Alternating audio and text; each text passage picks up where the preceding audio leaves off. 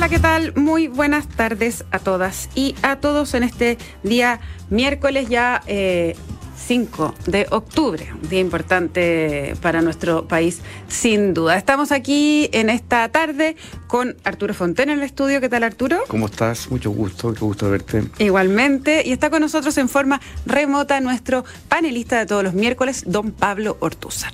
¿Cómo estás Pablo? Hola, hola, muy bien. Qué bueno, bienvenido Pablo.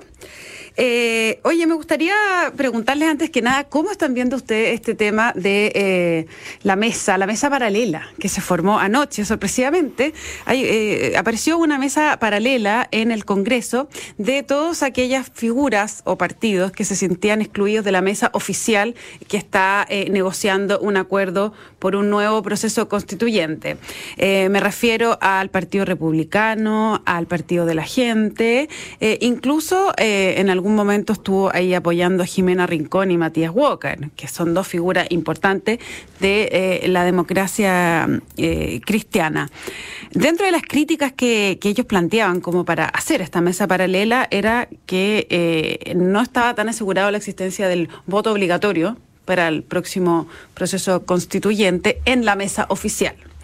Con el correr de las horas, según lo que entiendo, ya se fue medio desarticulando esto porque dijeron, no, ok, si lo vamos a incluir, etcétera, etcétera. Y más bien la mesa paralela parece un poco una mesa, mesa del pellejo. ¿ah? Pero bueno, no sé, les doy la palabra. Sí, o sea, armaron esa cuestión como una plataforma mediática para ver si lo subían a la otra mesa. Efectivamente era una mesa del pellejo. Que está bien. Eh, algo bueno de los últimos tiempos es que está volviendo la política tradicional con sus formas eh, comunes. Yo creo que es extraño echarle de menos, porque todos estos shows que uno dice pura lecera, bueno, son la forma en que, que los partidos, las organizaciones van negociando y, buscando espacios, acuerdos, a, a veces con, con fines más altos, a veces con fines muy bajos pero, pues está bien, que vuelva la política. Estuvimos mucho tiempo en una parada antipolítica, eh, que todavía está ahí, digamos, las causas de ella están vivas, eh, pero no, no tenemos una salida antipolítica a nuestros problemas, yo creo, y la convención de alguna forma mostró eso.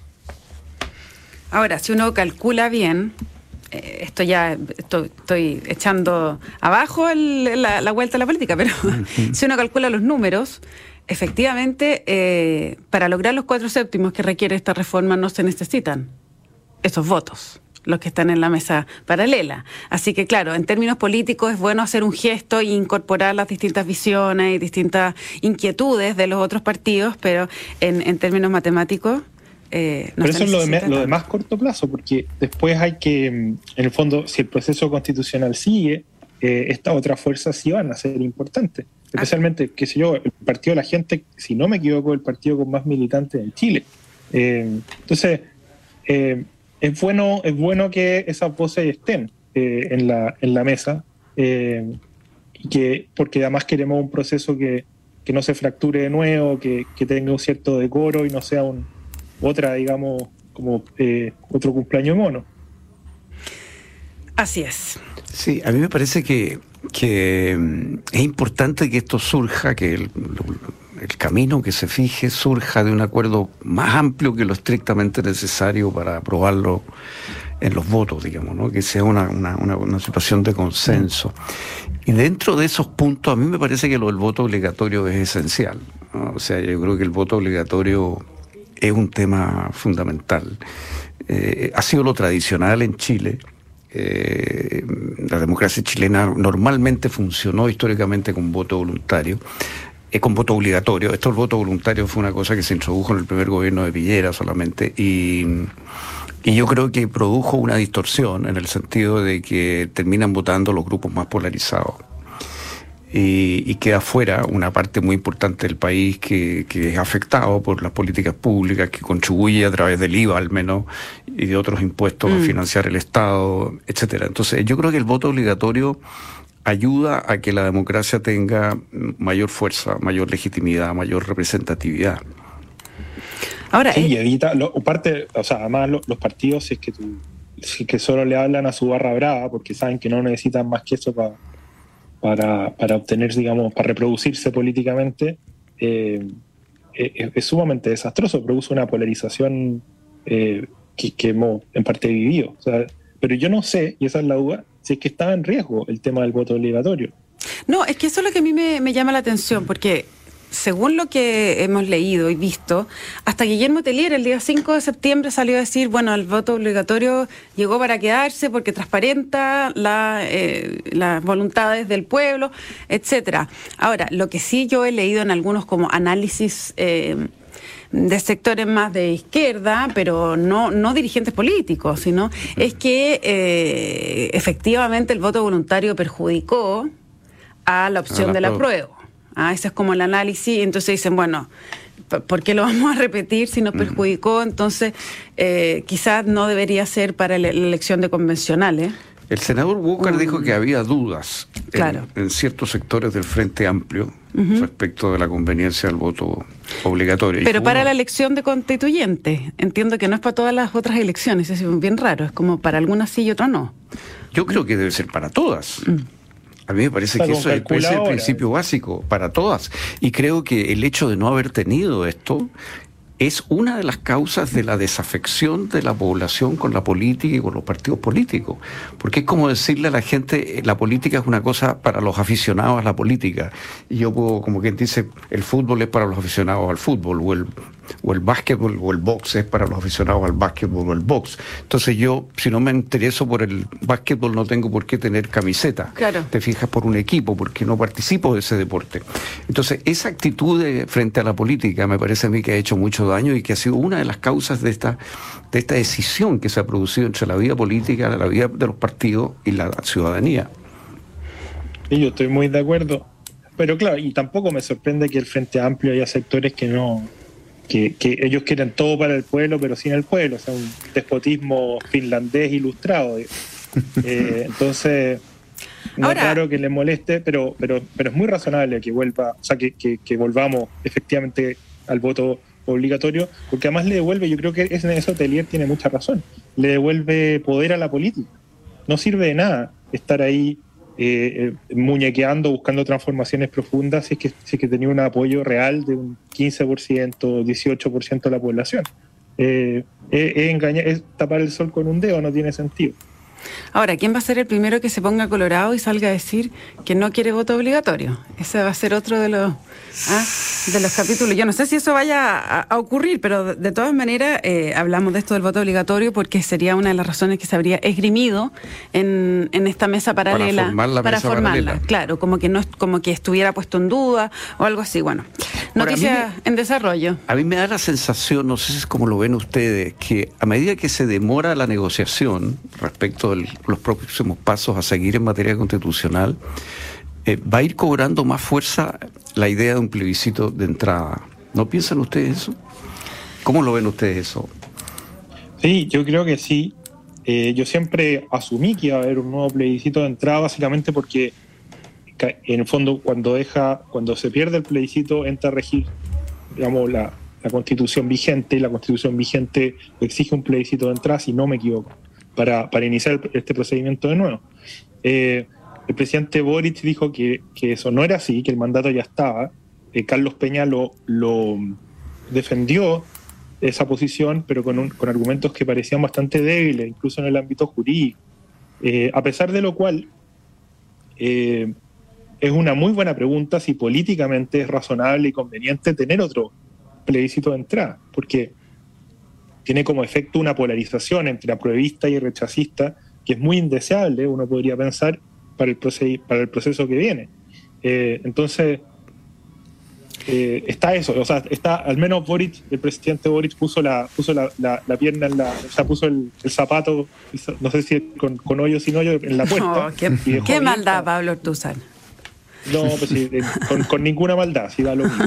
Eh, él eh, dejó abierta la, solo que dije zapato y me acordé de eso, dejó abierta la puerta para, para, el argumento de que en realidad podría, podría no haber digamos, un plebiscito. Pero un plebiscito de entrada, mi pregunta es, que pregunte, valga la redundancia, ¿quiere usted un nuevo proceso constituyente o que plebiscite el mecanismo o pregunte las dos cosas? La vez pasada fueron las dos cosas. Quiere que haya y si quiere eh, mixta eh, en el Congreso. O sea, ¿cuál es? Mixta y, ¿cómo se llama? Y 100% electa. Lo que pasa es que yo creo que el resultado hoy día con voto obligatorio es bastante más incierto. Mm. Porque mi sensación es que realmente eh, los convencionales, digamos, desprestigiaron la idea misma de convención para mucha gente. No sé si ustedes están de acuerdo con eso. Hay hoy día estoy de acuerdo. O sea, yo creo que sí. Y creo que de, de, los pocos diagnósticos comunes que hay en la izquierda es también ese. ¿ah? Que, ahí se jugó buena parte del, de la prueba. Y eso vuelve entonces a ser eh, relevante ahora, ¿te fijas? Porque qué seguridad tenemos que los nuevos convencionales eh, no resulten... Eh, ahora, el, el punto es que hay un compromiso también de una convención 100% electa. es por el zapato chino que estamos. Por parte de la derecha y que también incluso ha dicho que no es necesario un plebiscito de entrada. Ahora, claro, uno puede ir viendo la encuesta, que la gente va modificando su percepción y ya no quiere saber nada del proceso constituyente, no quiere saber nada de nada. Eso es lo que tú estás leyendo. ¿no? Eso es más o menos lo que la encuesta si uno ve que un 60 y tanto por ciento, veíamos en la academia, ¿te acuerdas que ya lo, lo, mm. mencionamos? Ya no me acuerdo, antes de ayer. 60 y tanto por ciento eh, quería con expertos, quería. Entonces, uno va viendo que ya como que hay una saturación del tema. Eso puede ser. Hay un principio de precaución muy, muy lógico, que es que es pensar que si hacemos de nuevo lo mismo vamos a obtener los mismos malos resultados. Claro, o sea, pero hay una saturación. Pero uno, uno dice, claro, pero la encuesta también, ¿hasta dónde, hasta dónde le, se le cree? Porque tampoco la han achuntado demasiado. Claro, pero uno pensaría que la gente despolitizada que no está contestando la encuesta, que es un número muy importante, mm a lo mejor está más alejado todavía del tema constitucional hoy día y está enfocada esa población a los problemas terribles de inflación que tenemos en este momento, a los problemas de, delincuencia y el tema de la constitución y la promesa de cambio vía la constitución a lo mejor se da, se está diluyendo a medida que pasan las semanas, ¿o no? ¿Cómo lo ven Por eso, yo creo que es bueno, es bueno volver al origen de esta discusión. Cuando fue el estallido social, el debate era aquí necesitamos reformas de fondo y salió dentro, a, la cancha la idea de que para, para tener reformas de fondo necesitamos una nueva constitución.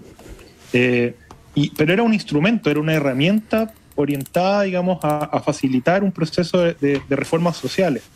Y hoy día, hoy día eso, eso, no, eso se fue dibujando, la, la, constitución en vez de una herramienta pasó a ser una especie de fin en sí mismo, y además la madre de todas las batallas, como dijo el Partido Comunista, y, y, se convirtió, creo yo, en un campo de batalla de élite, principalmente, y muy, muy fiero además.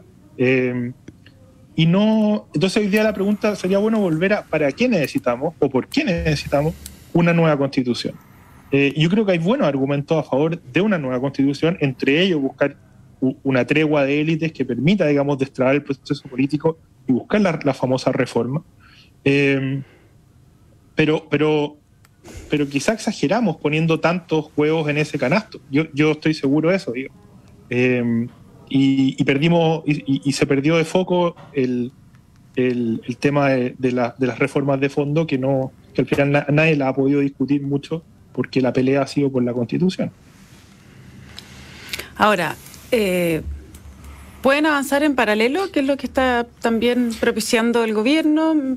Yo creo que sí, debiera ser así. Estamos viendo que hay una propuesta bastante importante de reforma constitucional por parte del gobierno, de, reforma previsional, por parte del, gobierno y eso no requiere reforma constitucional ni nueva constitución. O sea, podemos tener un nuevo sistema previsional sin modificar la constitución ni tener una constitución nueva y esa discusión se va a dar con independencia de la otra, del tema constitucional. Y, era lo que el Frente Amplio decía que no era posible. Claro, porque con la constitución actual no se podía hacer. Pero se puede hacer. Sí se podía, siempre se, podía hacer. Claro, ese era el argumento, me refiero a que, que, ellos tenían. Oye, hablando, esto ya anecdotario, pero de, eh, como decía Pablo, de que vuelva la política, eh, no sé si vieron esta mañana las palabras de Evelyn Matei, hacia el subsecretario Nicolás Cataldo. Sí, muy eh, muy, muy eh, lo halagó en público y le pidió perdón porque había sido injusta quizás con él, eh, a él haberlo criticado y haberlo cuestionado en los tweets. Dice, es una persona encantadora, no sé qué, y Cataldo va y, lo, mm. y la abraza Eh, y hasta Boric salió a, a, tuitear así como esto, así deben ser las cosas. Así deben ser las cosas. ¿Ah? Me, me, pareció un momento culmine del día, como esos pequeñas, esos pequeñas eh, muestras que tiene Evelyn Matei cada cierto tiempo, ¿cierto? Que saca como, como unos conejos del sombrero mm. y luego se vuelve a sumergir y luego otro, otro conejo. Sí, como que se desmarca de, su sector un poquito, ¿no? Y eso es un mérito político. Claramente, claramente. Especialmente cuando ya no, en todo caso ya no tiene costo alguno, sino no quedó un comunista en la subsecretaría de, digamos, de defensa.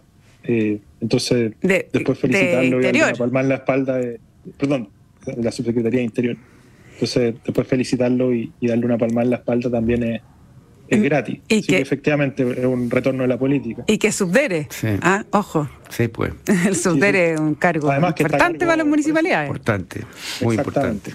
Bueno, dicho eso, eh, hay otro tema que me gustaría conversar contigo, Pablo, desde tu análisis que, que, tienes sobre la derecha, esta vuelta como a las extremas derechas, que se habla tanto hoy día acá eh, y en el mundo a propósito de los sucesivos triunfos Meloni y luego no triunfo, pero sí la alta votación que tuvo Bolsonaro en, en Brasil. ¿Cómo lo estás viendo tú? a nivel de Congreso, Bolsonaro eh, bueno, eso sí. resultados muy inesperados. Increíble, eh, sí. sí. o sea, hay, un... Lo que pasa es que la, agenda progresista agarró mucho vuelo eh, los últimos años y además entraron en una especie de... con la crisis, digamos, que, de alguna manera de las democracias liberales, ellos pensaron que había llegado el momento, digamos, de, apretar el, acelerador para, las reformas eh, más, radicales. Y además, como hablamos en el programa pasado, la, influencia de estos pensadores, como el decisionismo de Carl Schmitt, y de puntos de vista que, más o menos te dicen que la política es, ganar y, digamos, todo, y, que si tenía el, sartén por el mango, tenéis que usarlo y tirar al otro gallo lo más lejos posible y aprovechar de instalar tu agenda con toda la fuerza que, que podáis. Eh, y ese tipo de actitud, que uno puede calificar como revolucionaria, si uno quiere, eh, esa, esa, desmesura, eh, siempre ha producido una reacción, una desmesura contraria ante las personas que se sienten existencialmente amenazadas, las personas que se sienten olvidadas y negadas, además, por, por, esta, por este progresismo, digamos, que, que pretende avanzar tan rápido. Entonces, estamos en un momento bastante delicado. Eh, yo en una columna decía que, esto es como estos inviernos de la democracia.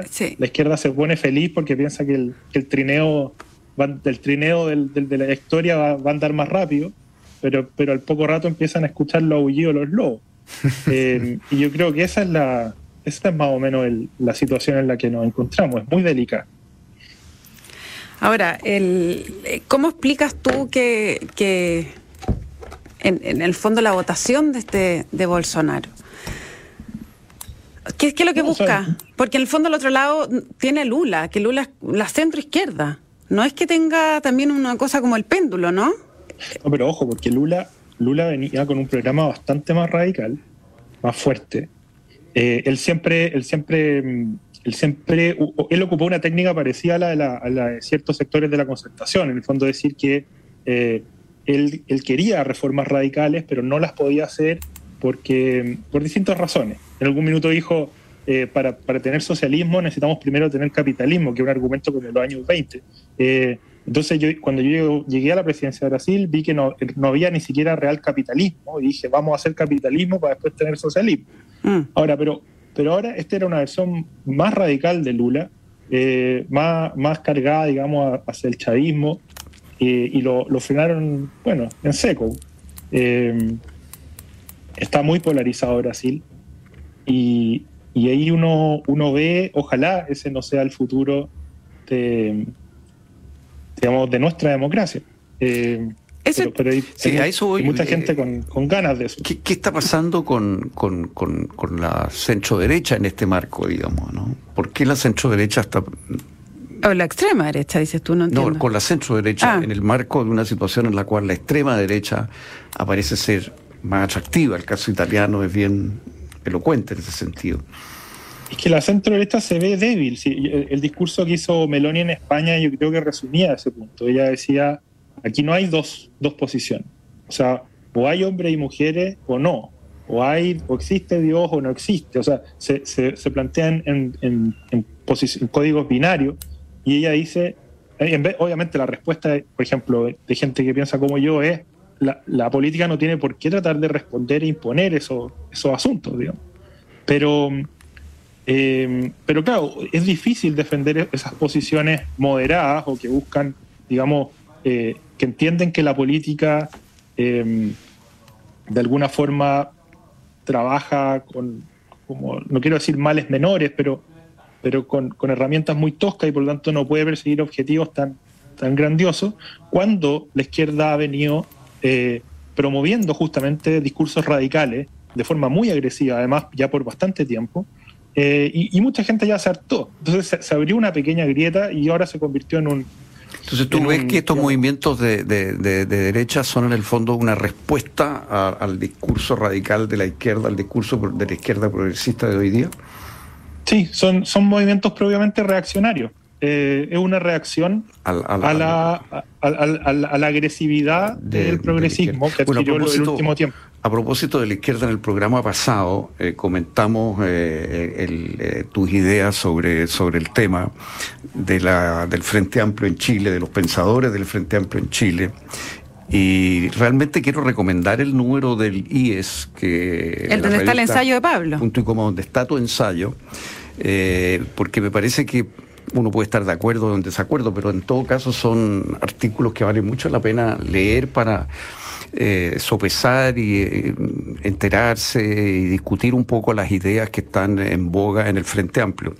Eh, y esto me recordó también otro artículo que, va un poco en la misma línea de Renato Garín, el acharcado entre la teología y la política, un artículo que publicó en La Neta, un artículo académico que publicó en enero del año de este año, que justamente ¿El atriarcado? Atriarcado. Como de Atria. De Atria, claro. Que ah. justamente es, el nombre, es el nombre de un programa que tiene Atria. Eh, como en, no sé, en alguna de estas plataformas. Ah, no sabía. ¿Y se llama así? Pero sí, se llama así. Que lo, lo, entrevista a su hija. Eh, ¿Cómo se llama la revista donde salió eso? Se llama La Neta. No, La Neta es una plataforma, o sea, una página web. Online, digamos. un medio online. Y es un artículo académico eh, eh, bastante bien hecho sobre, sobre el pensamiento jurídico de, Fernando. Y, sobre la relación con Carl Schmitt y con la teología de la liberación.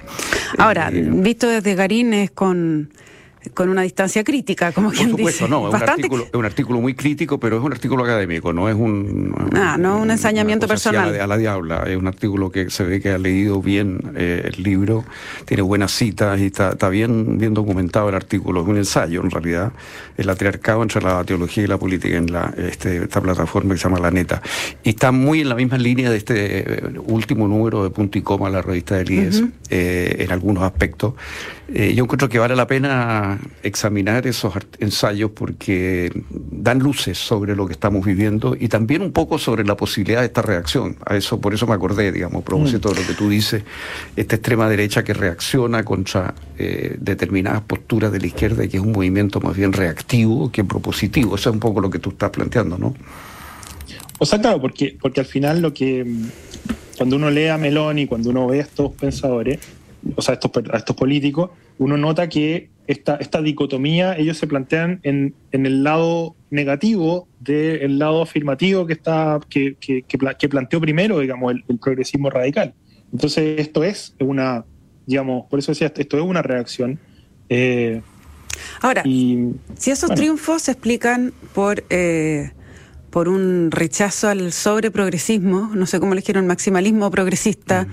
Etcétera, eh, entonces la explicación del rechazo acá es la misma. Es la misma, claro. O sea, no estoy diciendo que obviamente que todo el rechazo votaría por Meloni ni por Bolsonaro, en ningún caso.